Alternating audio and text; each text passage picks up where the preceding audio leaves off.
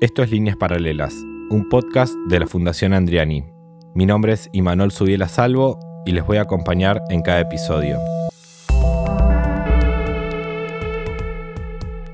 En Líneas Paralelas vamos a hablar con artistas de diferentes disciplinas que hayan pasado por la Fundación. Vamos a conocer sus obras, su manera de pensar, su manera de trabajar y cómo son sus procesos creativos. Bienvenidos, bienvenidas, bienvenides. Acá estamos en otro episodio de Líneas Paralelas. Ya estamos en los últimos de, esta segunda temporada que, grabamos a lo largo de este año. Hoy tenemos a una música. Pasa algo muy curioso eh, y un poco gracioso también. Que justo en el episodio anterior vino Mercedes Halfon, que es amiga mía, y la música que tenemos aquí también es amiga mía aclaro que, que no, no hay ningún tongo, no hay nada raro. O sea, las dos pasaron por Fundación Andriani eh, recientemente. Y mm, la persona que está aquí, eh, tenemos una historia bastante eh, curiosa. Generalmente no hago estas intros así como más de índole personal, sino que repasamos el CV de la invitada o el invitado, pero esta historia vale la pena. Y es que cuando arrancó la cuarentena en 2020, Em, unos amigos míos organizan una cosa que se llamó Un amor de cuarentena, que básicamente era eh, que te macheaban por azar con alguien para que te mandes mails. Y bueno, a mí me tocó mandar, mandarme mails con, la invitada que tenemos hoy, que es Mailen Panconin. ¿Cómo andás, Mailu? Hola, ¿qué tal? Buenos días. Eh, y con Mailu nos mandamos mails de marzo a octubre, noviembre más o menos de 2020 nunca nos vimos las caras. Eh, o sea, cumplimos con la consigna. Cumplimos con la consigna. Y pasó algo muy raro que fue que nos fuimos haciendo amigos eh, por las cosas que escribíamos. Y en diciembre de ese año, cuando fue la, la, la, vigilia por, por la legalización de, del aborto, bueno, hay una fiesta en la calle, la verdad, y yo veo a una chica ahí en la mitad de la calle en, en, en Corrientes y Callao, y me acerco y le digo, discúlpame, ¿vos cómo te llamas? Y me dice Mailen. Y yo le digo, yo soy Manol. Y mm. nos abrazamos y fue como... Mi amor, nada, inolvidable. Fue muy mágico. Eh, y bueno, Mailu pasó por el, por el ciclo música en la Ribera hace muy poquito. Y acaba de sacar un disco hace poco que se llama Affair. Eh, ella viene haciendo música hace ya varios años publicó eh, primero el EP Té con Masitas y después eh, Plan de Salud. Y sacó su primer disco que se llamó eh, Las Sirenas. ¿Cómo? yo de mi la artista, la artista se olvida de su obra. ¿Qué? ¿Qué le pasa? ¿Cuál es la peor pesadilla para una sirena? Olvidarse, olvidarse del nombre de sus hijos. Esa es la razón por la cual fui linchada por varias personas con el tema de que el título sea tan largo. Eh, ese fue su primer disco y este, este año tuvo doble publicación, podríamos decir, porque publicó Querido Misterio, un disco que hizo con Ulises Conti, y después publicó Afer, que es su segundo disco solista y es el que estuvo presentando en el ciclo Música en la Ribera. Ahora sí, Mailu, bienvenida. Muchísimas gracias. Eh, perdón a todo el mundo por esa intro eterna, pero me parecía que, que valía la pena hacer algo diferente esta vez. Em, empecemos, por, empecemos por el principio. Entiendo que tu casa es una casa muy musical. Es una casa donde hay discos, eh, donde está Mercedes Sosa, Spinetta, hasta Charlie y, otras cosas más. ¿Cómo, ¿Cómo, fue tu educación musical ahí en esa casa? Yo creo que la, la mayor influencia tuvo que ver con, con que mi papá, o sea, por un lado mi papá tiene desde hace ya 30 años aproximadamente una librería de, bueno, de usados, de discos y de, de libros, y siempre se armó una cosa de, como todo el deseo, o sea, no solo los libros que entraran a la librería y, y mi viejo quisiera quedarse, sino también, bueno, como el desecho, entonces se, armaba, se armó siempre un una especie de depósito de todo lo que, lo que aparecía en la librería, como bueno, lo llevo, de última lo devuelvo, nunca nadie lo devolvía, de repente aparecen no sé, en mi casa hay como, bueno, en la casa de mis viejos ya, em, hay una pared que es literalmente ocho estanterías de libros y después eh, el tocadiscos con un montón de vinilos que si te pones a buscar, hay cualquier cosa, o sea, hay desde jingles cantados por, no sé, tipo eh, Juan Luis Guerra, hasta, no sé si eso existe, pero tipo cosas muy, muy, muy, muy random, eh, hasta discos clásicos y muy emblemáticos. Y bueno, me, crié como en esa especie de, ramos generales musical, también literario, pero, sobre todas las cosas musical. Em, y también creo que se manifiesta mucho como en, lo que yo después fui a buscar sola en relación a, a, lo que a mí me gustaba escuchar y a lo que después empecé a producir que tiene que ver como, sí, con esta variedad medio infinita de, combinaciones, esas, esos subgéneros perdidos o, esas combinaciones perdidas eh, que me interesan mucho que tienen que ver con, como con, ese espacio de aprendizaje.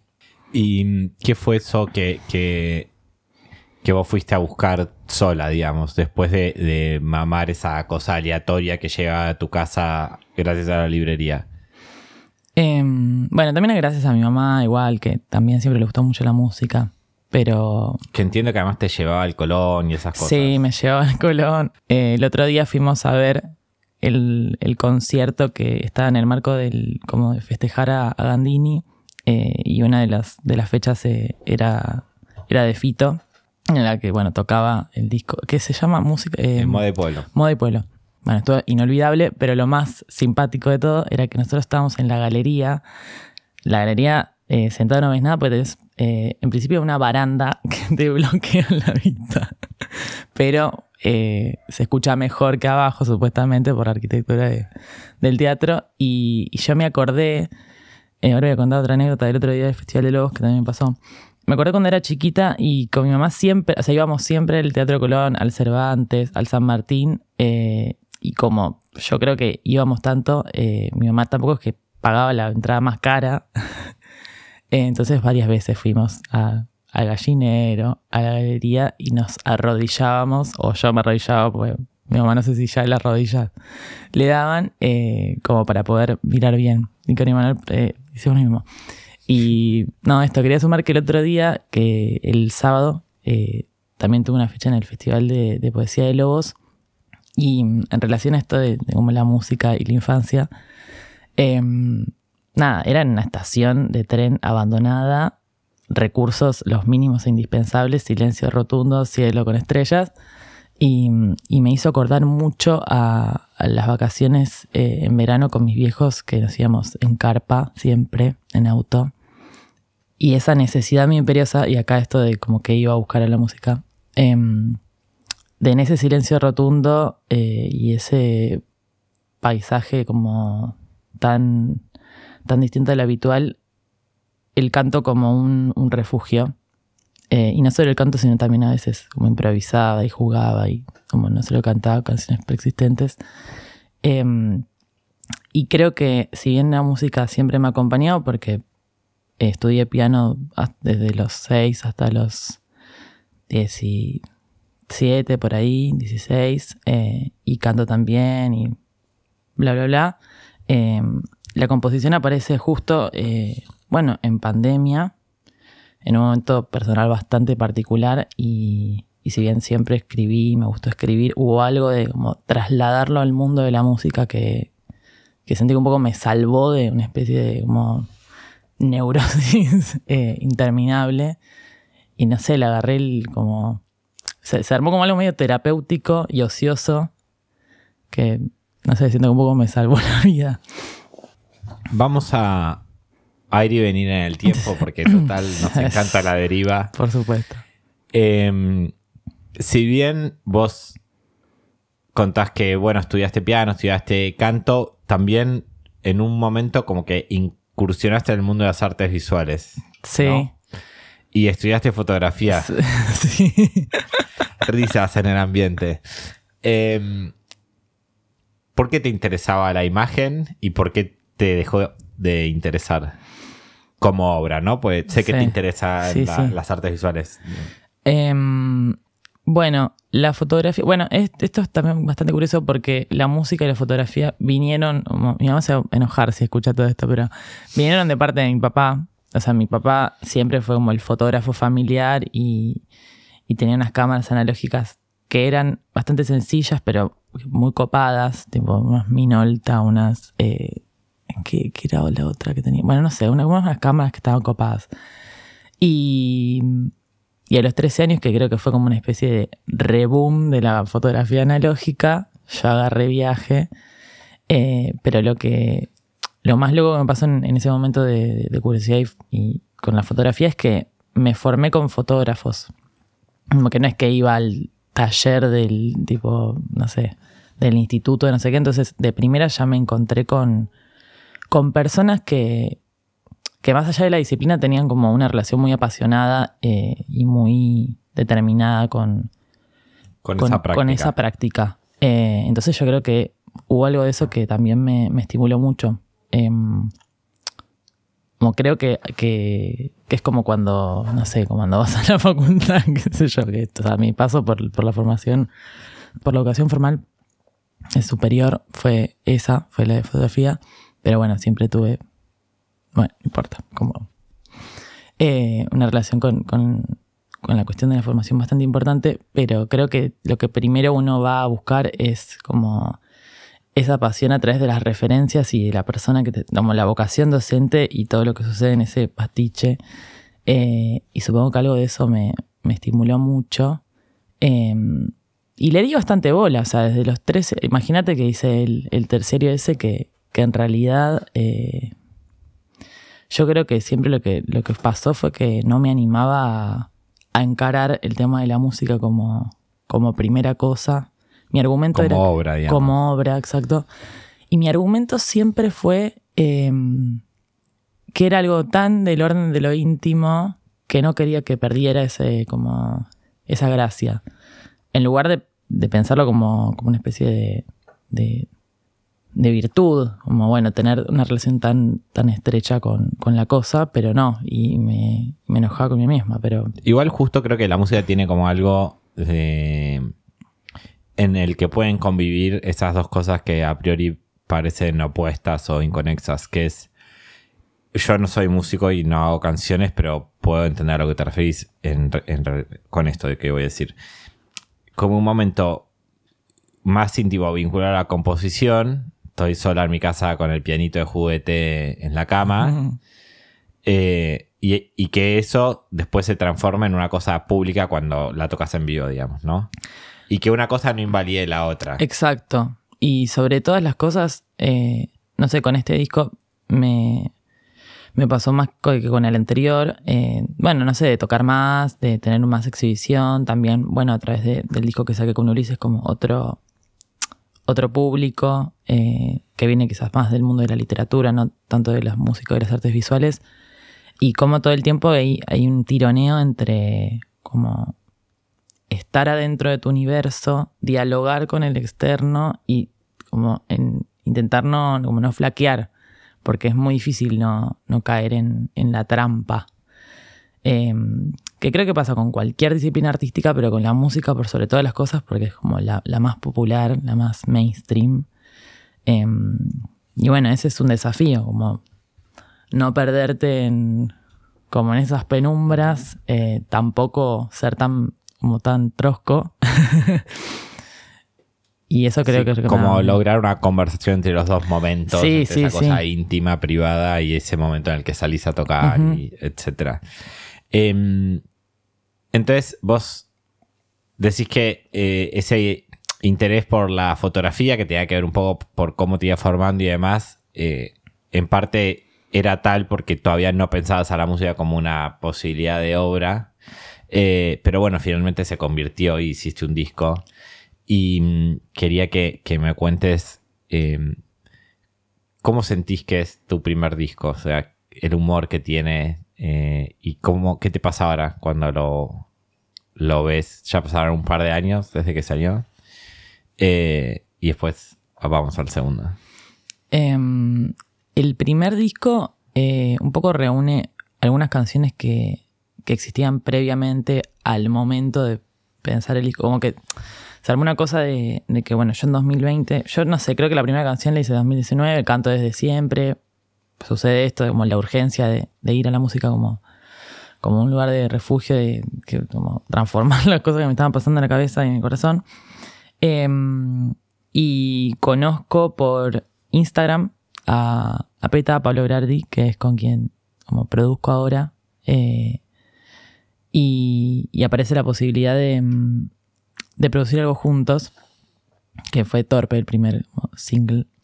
Eh, y bueno, a partir de eso, nada, conectamos mucho. eh, yo mientras, o sea, él, bueno, él tiene como una formación mucho más como, no sé si estri- estrictamente académica, pero mucho más como formal, digamos. Y eh, yo cuando me peleé con el piano a los, o sea, a los 12, 13 me peleé con, con, como con la cuestión de la partitura, porque tenía una profesora que era insoportable y era muy maltratadora. Eh, Sin embargo, seguiste estudiando varios años. Sí, sí, por eso, pero, pero ya era como más abocado al, al tema del canto, como del piano en relación al canto. Como, eh, tenía clases de canto que, de, de piano que eran como eh, en esa relación. Y, y entonces cuando yo voy al, como al, al campo de la composición, eh, me prometí siempre no salir como de ese, de ese universo del teclado, tipo del cifrado, de la cuestión de los acordes y mi voz, y que como con esos dos elementos y nada más sucediera todo.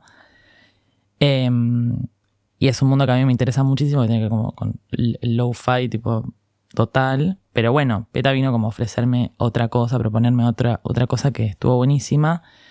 Eh, entonces empezamos a trabajar temas de cero, eh, que quizás eran como unas mini maquetas que yo llevaba, pero después nada, iban apareciendo como algunos que yo había compuesto tipo, antes de conocerlo a él. Y, un día me acuerdo que, que veníamos reuniéndonos en, en su estudio en Florida durante la pandemia, o sea, ya durante el 2021, pero bueno, no estaba del todo abierto todo.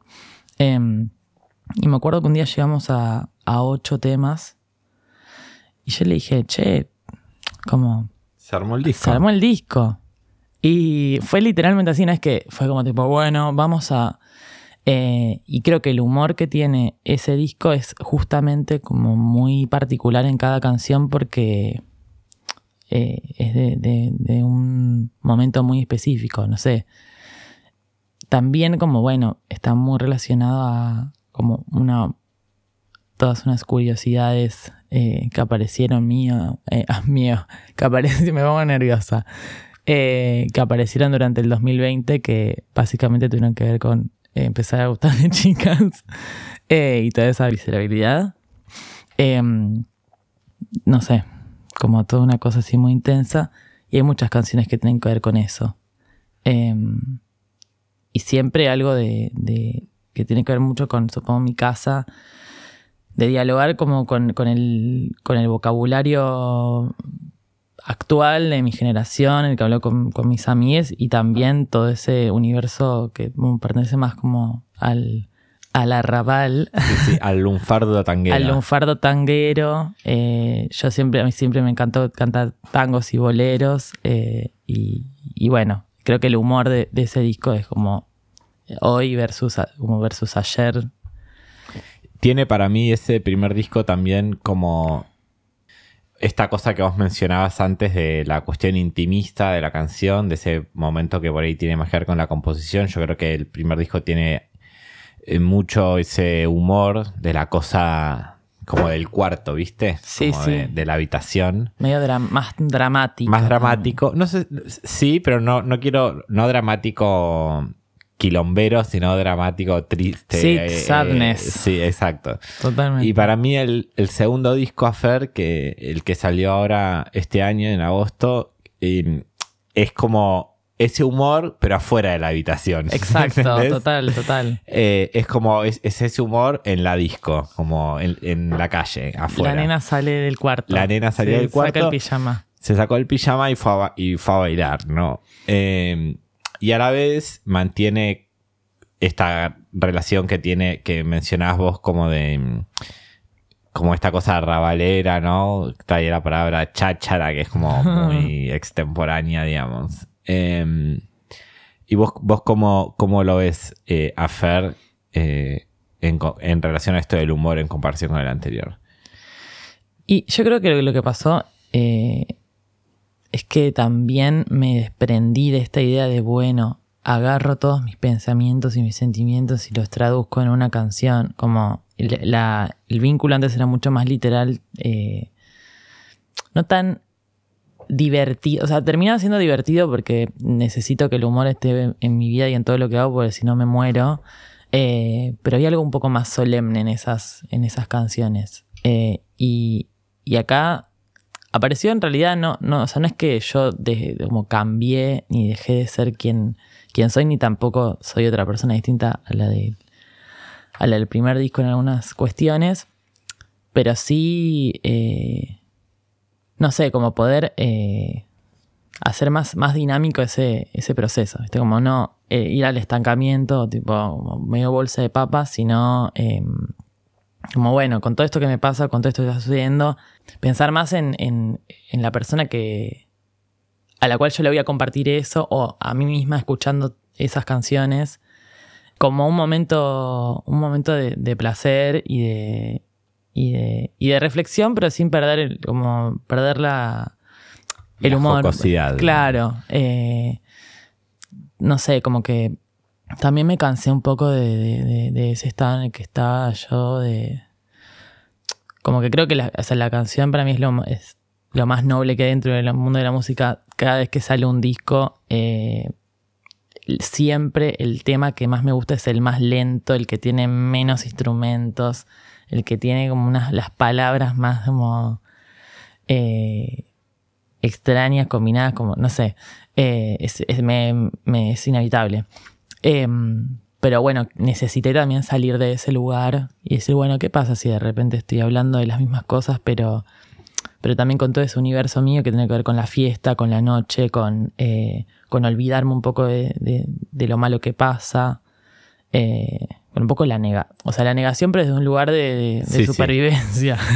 Sí, no, no la negación de ay, me voy a hacer la distraída, sino como niego esto que está pasando. Exacto. Estoy en contra de esto que está pasando. Sí, y entonces voy, te, te vengo a proponer que bailemos eh, y con el corazón pesado, pero que bailemos, ¿no? Que nos quedemos con el corazón pesado sentadas. Em, y creo que en, las letras, en el sonido, em, incluso como en la tap, no sé, eh, se, nota y, y supongo que tiene que ver con, haber tenido como una, intención muy, muy direccionada hacia ese lugar, como de, sí, del salir, del salir como del movimiento. En los dos discos eh, tenés covers. En el primero uno de Sandro y en este segundo de, nunca me acuerdo el nombre. C'est. Gracias. Em, Igual. ¿A dónde? ¿no? la, canción, el nombre de la canción. Y después del disco además publicaste como dos eh, simples. Eh, uno es un cover de Depeche Mode, Depeche Mode, ¿no? Sí. Y el otro es un cover de, de Charlie García, plateado. onda Fabi Cantilo. no era ahí a donde quería llegar. Ya te veo como Fabi pidiendo que dejen de escuchar Aparece en la ruta. Eh, no, a lo que quería ir es, a, lo siguiente elegís como para reversionar cuatro artistas como muy diferentes entre sí, en donde hay conexiones igual. Eh, digo, Sandro tocó con Charlie, tienen temas juntos, eh, Depeche Mode, bueno, influenció mucho la música de acá, etc. Pero a la vez son diferentes. Re. Entonces, ¿qué te pasa a vos con la tradición? Como por qué la tenés tan presente para hacer música? ¿Y, por qué elegís agarrar estas canciones y decir, loco, yo, yo, yo lo voy a hacer, como voy a hacer mi versión también, ¿entendés? De capricho, o sea, de caprichosa, eh, de... Bueno, con Sandro tengo una relación tóxica. fuerte, muy tóxica. Eh, no, como un nivel de a veces flasheo como una especie de, reencarnación. Me agarran unas cosas así medio eh, egocentristas, pero que no me importan porque, porque bueno, siempre tenemos como ese, ese, ese referente que sentimos que, somos un poco esa persona. Eh, salvando las distancias siempre, ¿no? Em, y creo que, o sea, si bien lo que sucede con los covers, que cosa con los covers de los discos, tiene más que ver como con un eh, apadrinar eh, las otras canciones que están en, el álbum, como una especie de, broche que, que hace comprender como el, universo del que, del que viene, como Mailén, digamos, la Mailén de ese momento, que el caso de Penumbras, bueno, tiene que ver con toda esa cosa, como es un universo pastoso, melanco, em, argentino. Y, y ahora que lo pienso, en Afer pasa algo que tuvo que ver mucho con, como con la con la combinación de influencias. Setuyo es una, o sea, fue una, es una banda, no sé si siguen tocando, pero alemana, y ese tema está en español. Y yo siempre pensé que estaba cantado por un español. Em, y algo de esa confusión, ¿viste? Como de, no entiendo de dónde es, qué está pasando, si, si, si está hablando eh, como si, si su universo es más gay, más hetero, más nocturno, diurno, eh, feliz, deprimente. Eh, y, como bailable, pero al mismo tiempo eh, siempre yendo como hacia la canción como, como un punto clave de, no sé, de búsqueda. Eh, y entonces en esos discos pasa un poco eso. Iba, el, en el segundo disco, antes de que se llamara Fer y antes de que se vaya tanto para el lado más, más optimista, el, el cover iba a ser... ¿cómo se llama? En un momento iba a ser Cielo de Melero, que iba a ser un poco como volver al, estado anterior, no iba a tener nada que ver. Eh, y los otros dos covers que aparecieron, de esa fotográfica, que es un cover del tema Photographic del primer disco de Depeche Mode, y Plateado sobre Plateado de Clicks Modernos de Charlie.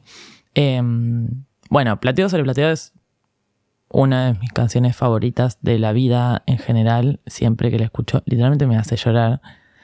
Y no sé, me, propuse también eso, como llevar al extremo, eh, esto del llanto, como, bueno, esto que me, que me pone triste, llevarlo al, al otro extremo a ver qué pasa, y creo que fue bastante hermoso.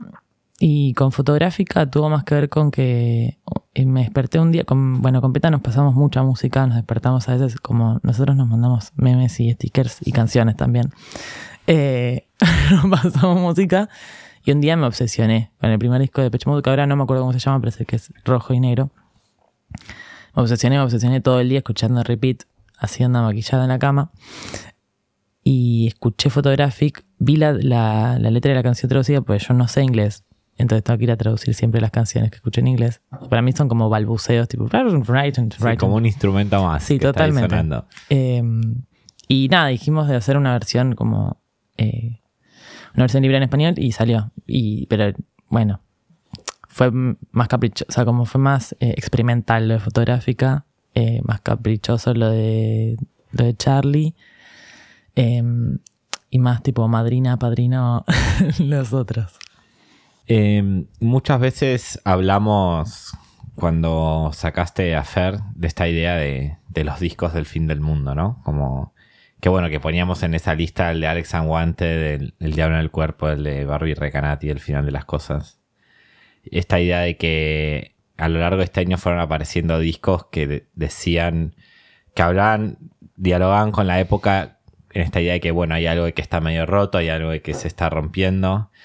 Eh, todavía no tenemos nuevo presidente. En el mm. momento que estamos grabando esto, no sabemos qué va a pasar. Cuando salga este episodio, ya sí vamos a tener un nuevo presidente, ahí un poco vamos a ver qué tan rotos estamos. Pero bueno, a lo que quería llegar para terminar esta conversación era cómo sentís vos que, que tu música está dialogando con la época, digamos. Y mm, qué pregunta.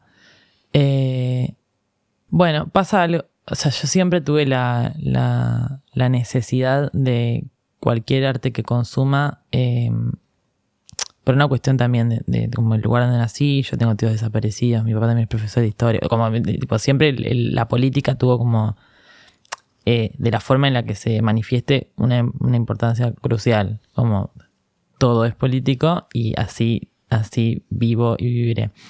Eh, entonces, si bien estaba esta búsqueda de, bueno, salir afuera, de no estar tan cargada de cosas, de, bueno, decir, como estás tan, tan solemne, sin necesitar como ir a la pista con toda esa información que, uno lleva.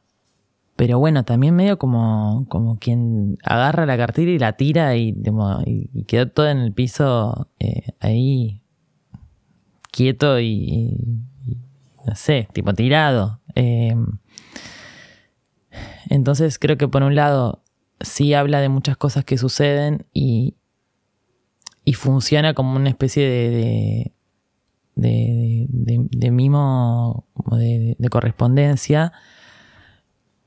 Pero bueno, también me pregunto como qué, qué queda después. ¿viste? Como me, pasa mucho con, con, Crucero, con el último tema. Que, que es fatal, ¿viste? Como yo se lo escucho intentando hacer de cuenta de que no lo hice yo. Tipo, literal, después de esto no, no sé qué, como cuál cuál es el, sentimiento siguiente. Eh, como esta cosa de, bueno, y llevarlo al drama, como llevar todas las cosas al, drama, salir de ahí, de repente, bueno, no queda nada, o creemos que no queda nada, también hay algo muy incierto que creo que quedó después de la pandemia, es como creíamos que todo se terminaba y de repente el mundo sigue, pero con todo... Pero raro.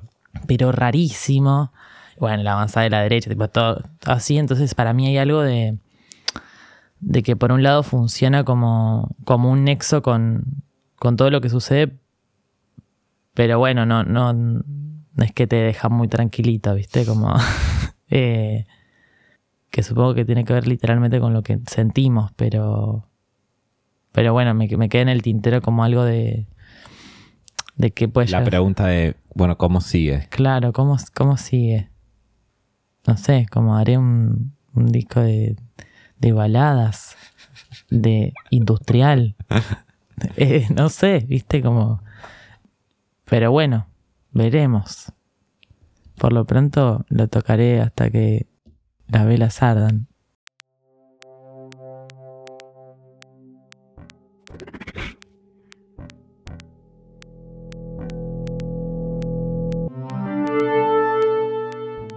Esto fue Líneas Paralelas. Mi nombre es Imanol Subiela Salvo y pueden encontrarme en redes como arroba mala señal. La música original es de Ailu. El arte de tapa es de Job Salorio. La edición es de Radio en Casa y la producción de Mercedes Urquiza.